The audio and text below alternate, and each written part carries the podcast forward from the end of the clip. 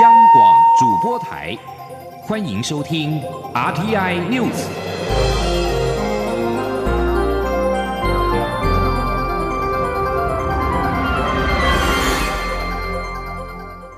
听众朋友您好，欢迎收听这节央广主播台提供给您的 RTN News，我是张顺祥。首先把新闻焦点关注到是国际的股市表现。大西洋两岸股市十四号同步重挫，美国股市大跌百分之三，德国跟法国的股市收盘跌幅都超过百分之二。美国股市大跌，三大指数跌幅都大概达到百分之三。道琼指数中场暴跌八百点，主因是中国跟德国经济数据欠佳，加上美国长短期债券值利率倒挂，加深对全球经济衰退的忧虑。道琼工业指数中场下跌八百点，收在两万五千四百七十九点。法兰克福 DAX 三十指数下跌百分之二点二，收在一万一千四百九十二点。在华尔街股市因为全球经济前景堪虑而重挫之后，日本东京股市今天一开盘就下跌近百分之二。中国股市今天开盘，沪指跌百分之一点六六，深成指跌百分之二点零八，而两个市场呢之后稍有反弹。而在台北股市的表现方面，今天是开低走低，一度大跌超过百点，跌破一万零三百点整数大关，但是随后缓步的上扬，接近中午的时候跌幅收敛，跌幅已经收敛到百点之内。记者杨文军的报道。美国十年期公债直利率低于两年期公债直利率，出现直利率倒挂，警示经济可能将要衰退。美股道琼指数暴跌八百点，创今年最大跌点，恐慌情绪也波及亚洲股市。台股早盘一度下跌近一百四十点，低点下探至一万零两百八十七点，但随后跌幅收敛。陆股、日本股市、港股都呈现此走势，尤其正央港股接近中午时还翻红。资深分析师许博杰指出，美股仍然受到美中贸易战、联准会降息、香港示威运动等消息面的干扰。不过，亚洲股市似乎出现利空钝化情形。他说。其实今天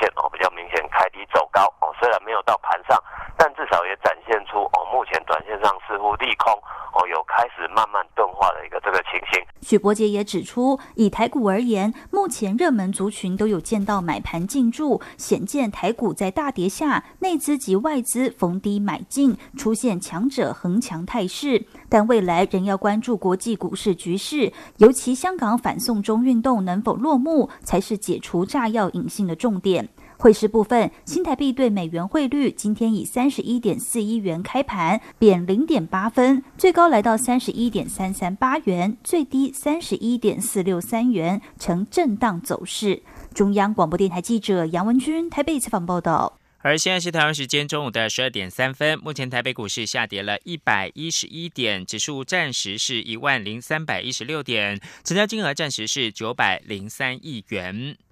蔡英文总统今天上午接见美台商业协会主席史迈克，致辞的时候表示，台湾正掌握全球产业供应链重组的时机，积极促进产业转型发展，并且协助企业能够多元的布局，因应经贸局势的变化。总统并且指出，今年上半年台湾对美口。美对对美国出口成长近两成，其中以资通讯产业成长最多。他期待台美在各个产业有更多的合作交流。欧阳梦平的报道。蔡英文总统在接见时表示，上个月他进行自由民主永续之旅过境纽约时，曾和史麦克及美台商业协会会长韩如博共同出席台美企业高峰会。才过一个月，他就在台湾接待今年二度来访的两人，让他感受到美台商业协会对台美经济伙伴关系的坚定支持。总统表示，这三年多来，台美产业合作交流越来越密切。美国多家尖端企业都来台设立研发或创新中心。美国生物科技创新组织和台湾生物产业发展协会上个月也首次在台湾合办亚洲生技大会，不论是参展规模或是商业媒合场次，都创下纪录。总统并指出，史迈克曾在台美企业高峰会上提到，台湾可以利用全球产业供应链重组的时刻，在科技、生技等产业得到更多发展机会。台湾正掌握时机，协助产业转型及多元布局。台湾今年上半年对美国的出口就成长了两成。总统说。台湾正在掌握时机，积极的促进产业的转型发展。那么，同时，我们也鼓励台商回流，或者是转型转赴美国跟新南向国家投资，来协助企业应应经贸局势的变化，多元布局。今年一到六月，台湾对美国出口成长将近两成，特别是以资通讯产业成长最多。我们也期待台美在各个产业上都有更多的合作交流。总统表示，美台商业协会是台美商界沟通互动的重要平台，并协助台湾传达希望台美尽速展开双边贸易谈判的诚意和决心。他还特地邀请史迈克及韩如博随后和他一同参观二零一九台北国际航太暨国防工业展以及台湾无人飞行载具展，也希望两人借此行更加了解台湾的产业发展现况，与台湾一起努力持续深化双边经。贸伙伴关系。中央广播电台记者欧阳梦平在台北采访报道。新闻焦点关注到行政院会基本工资审议委员会达成调涨基本工资的决议，行政院长苏贞昌十五号在行政院会拍板，明年元旦开始时薪调整到新台币一百五十八元，月薪调整到两万三千八百元。而行政院会今天还通过了一百零九年度中央政府总预算案，税入跟税出都编列新台币两兆一千零二十二亿元，税入跟税出无差短，这是自八八年度以后，魁为二十二年再度达到平衡。此外，环球金融杂志发布二零一九年全球主要国家央行总裁的评比，杨金龙首度受评，就获得最高荣誉 A 级。苏贞昌今天在行政院会加冕杨金龙，延续央行前总裁彭淮南的好成绩，行政团队同感荣耀。选举新闻。关于明年总统大选，台北市长柯文哲今天被问到，如果红海集团的创办人郭台铭不选，他是否就会自己参选呢？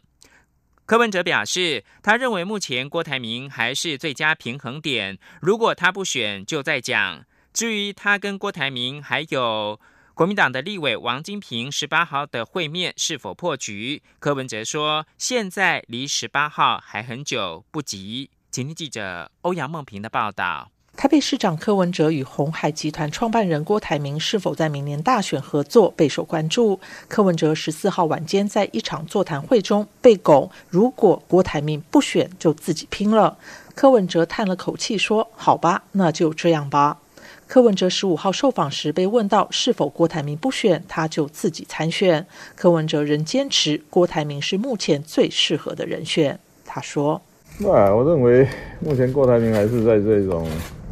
平衡状态下最佳的一个平衡点吧。那如果没有平衡点，再讲嘛。对于传出郭台铭与王金平已经会面，但两人都不愿当副手，柯文哲则表示，他又不在场，怎么知道两人谈了什么？他并指出，如果以台湾利益及人民福祉为重，担任什么职务不是那么重要。还是那句话嘛，如果把台湾的整体利益、人民的最大福祉放在第一顺位。那个人，个人去当不当，当什么职务，不是那么重要，所以才特别讲老子那个嘛，哈，生而不有，为而不死嘛，功成而弗居嘛，哈。其实，其实我倒觉得我们这三个人，这种态度还是有的。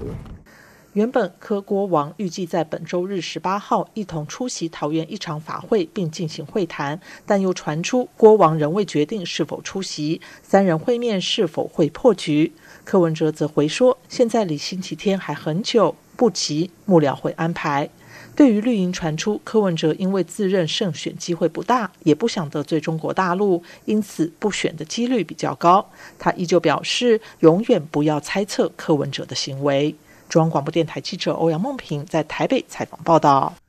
另一方面，高雄市长韩国瑜竞选市长的政治现金备受瞩目。监察院昨天公布的数据，外界质疑韩国瑜没有申报当初国民党主席吴敦义从企业募款转交的新台币四千万。对此，韩国瑜今天表示，他几个月前就已经说过，如果有拿这四千万，他就退出政坛，呼吁外界不要再黑韩。韩国瑜呼吁民进党不该运用各种资源，发动对他的抹黑跟重伤。面对明年大选，蔡英文总统执政三年半，必须告诉人民自己好在哪里，而不是讲不出自己的好就不停的抹黑，讲韩国瑜的坏，这并不是。健康的民主政治发展。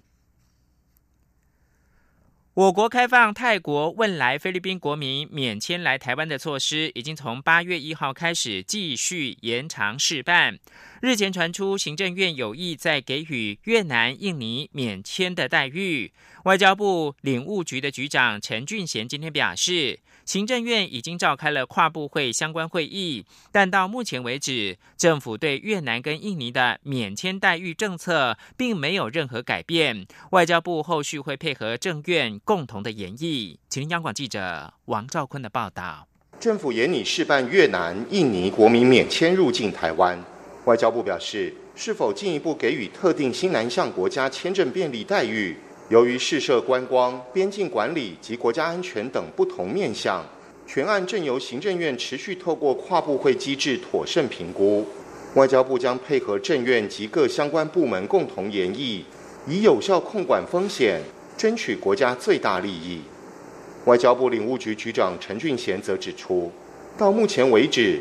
我方就是持续试办泰国、汶莱、菲律宾这几个新南向国家的免签措施，对其他东南亚国家的签证政策仍维持现况。陈俊贤说：“越南跟印尼免签的部分，并没有做这一个任何的改变。哦，目前为止没有。至于有什么顾虑讨论各方面，这个的每一个部分都有各自的考量。那外交部就是本于我们的了解。”我们的提出我们的看法，那我们在会中也讲了我们应该讲的话。外交部表示，为推动新南向政策而陆续给予政策目标国人民签证便利措施，相关实行成效才滚动式检讨。已开放的泰国、汶莱、菲律宾等三国，未来是否会依互惠原则给予我国免签，或至少提升对我国的签证便利？以及各该国人士免签来台发生违常事件的数量与样态，都是我方是否续办免签政策的重要参考依据。中央广播电台记者王兆坤台北采访报道。继续把新闻焦点关注香港，香港示威活动持续的延烧，大批中国武警自救驻扎在香港边境数里远的地方，引发国际的忧心。美国官员十四号表示，武警肆意在威吓示威者，尚未出现向边界移动的迹象。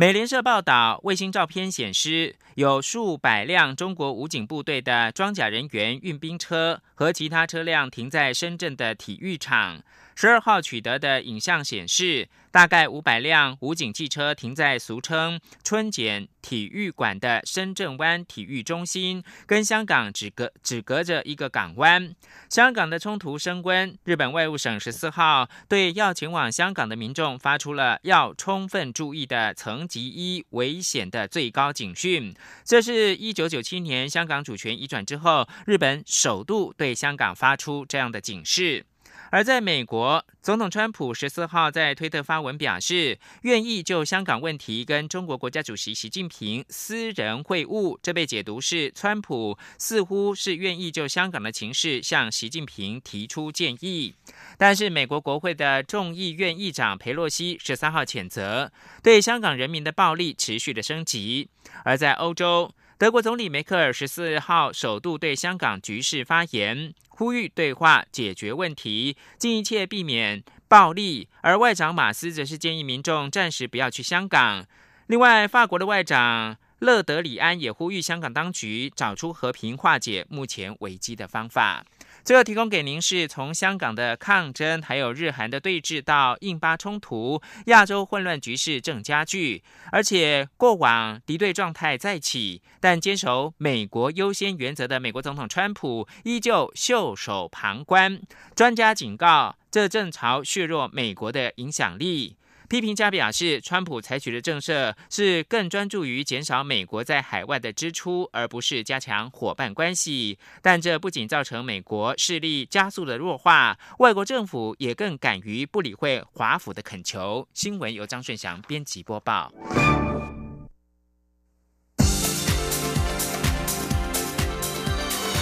这里是中央广播电台台湾之音，欢迎继续收听新闻。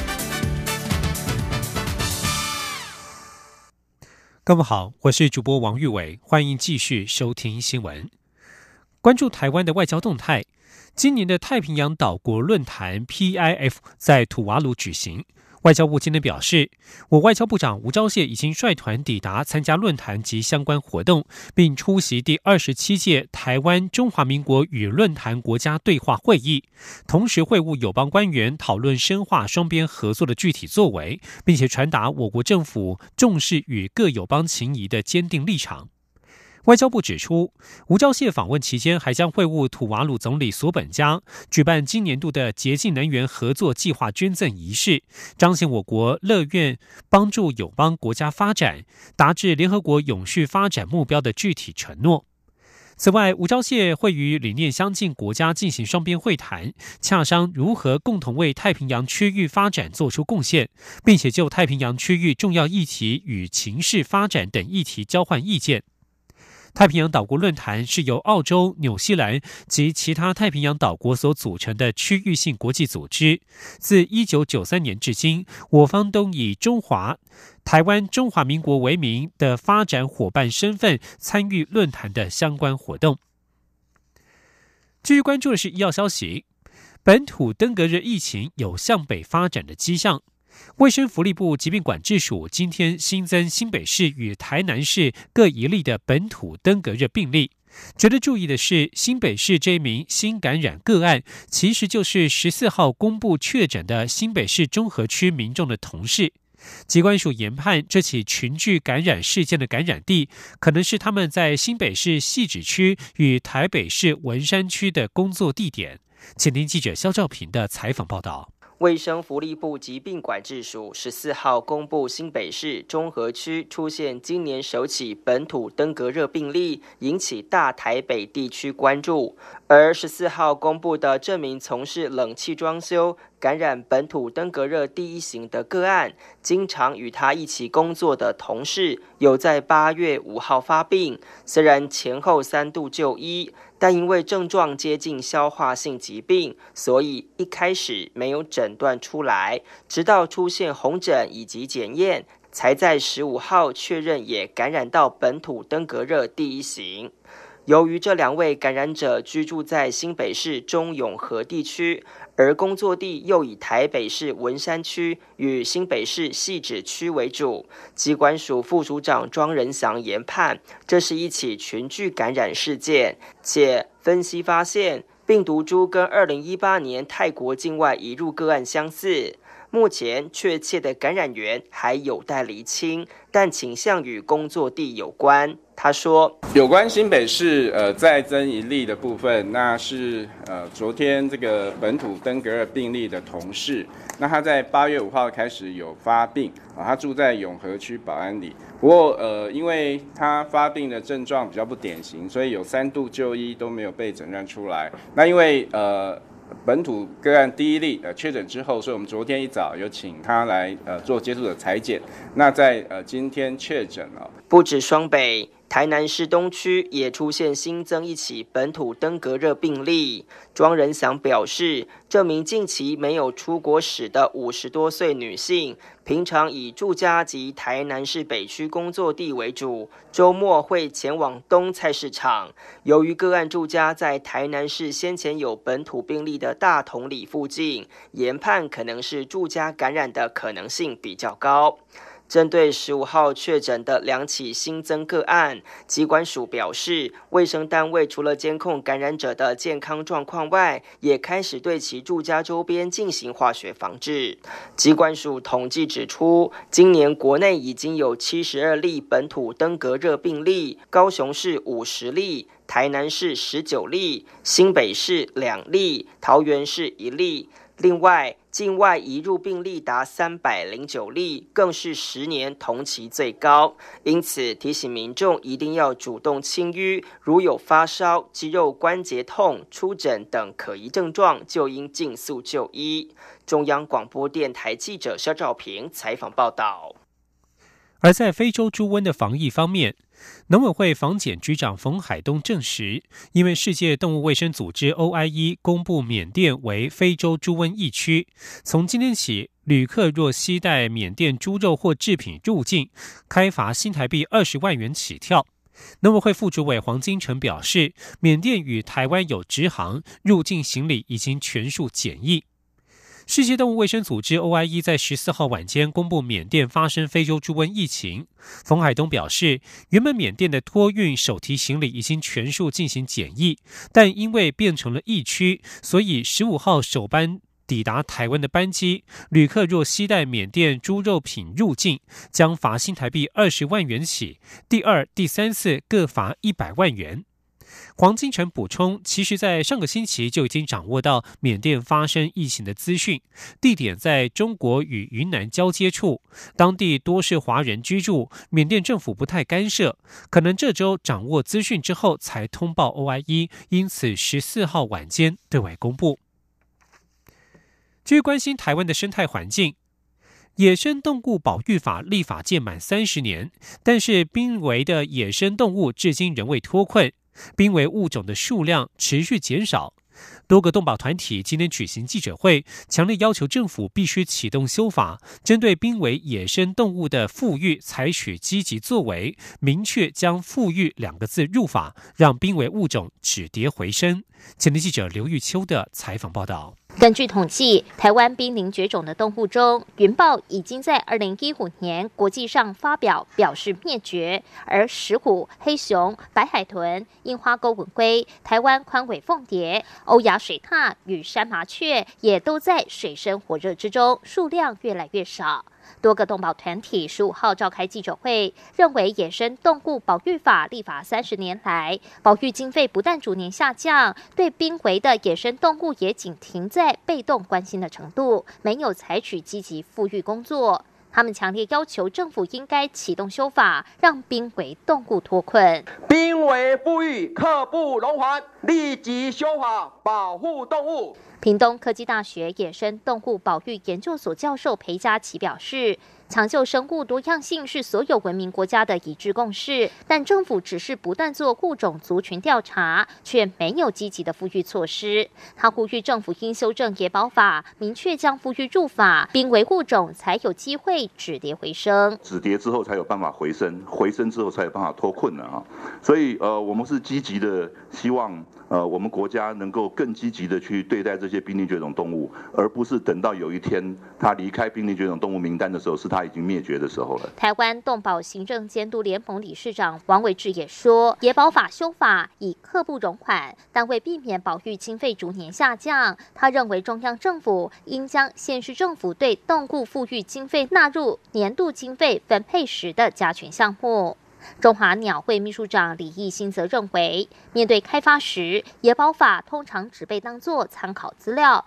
他建议修法强化拒绝开发，以保护关键物种。只要开发案遇到濒危的关键物种，就应该立即停工。面对野保法的修法声浪高涨，农委会林务局保育组组长夏荣生则说，行政院去年已核定国土生育保育绿网的中长程计划，其中对濒危物种的保育有行动策略主轴，不仅调查，对于濒危物种的环境、交通也予以改善，并进行全面保育宣导。各界的修法意见，未来将通盘考量。中广电台记者刘秋采访报道。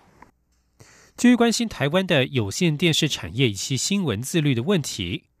呼应香港反送中行动，抗中保台彩虹媒大联盟今天在国家通讯传播委员会 NCC 济南路办公室前，指控中天电视等旺中集团是中共红色媒体，但是 NCC 却不断推迟有线电视分级分组制度，让台湾人民被迫付费收看，因此举行了普渡 NCC 大会，要求 NCC 立刻下架中天。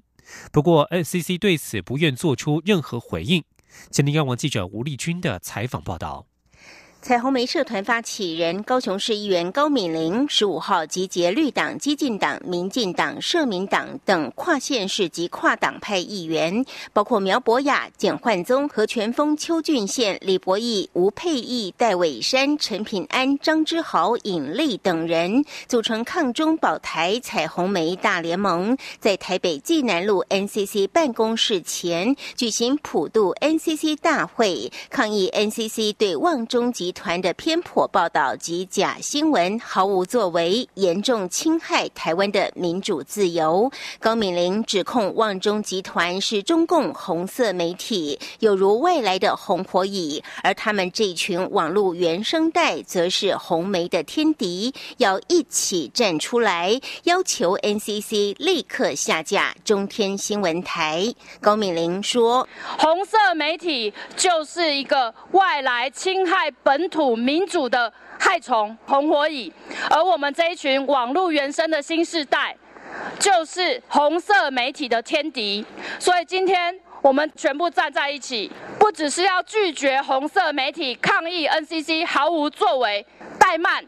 我们同时要要求 NCC 把人民拒绝购买红色媒体的权利拿回来，让我们人民决定把红色媒体下架。高敏玲进一步指出，NCC 原本应该在二零一七年就修订通过有线电视分级分组制度，让人民自行选择想收看的频道。但是，直到二零一九，又传出 NCC 要将分级分组制度延到二零二一年才实施，导致全台五百万有线电视收视户每个月付费新台币五百二十三元，莫名其妙就同时。喂养了红色媒体，让红媒的偏颇报道不断侵害台湾的民主。不过，对于抗中保台彩虹媒大联盟的指控，NCC 则不愿做出任何回应。中央广播电台记者吴丽君在台北采访报道。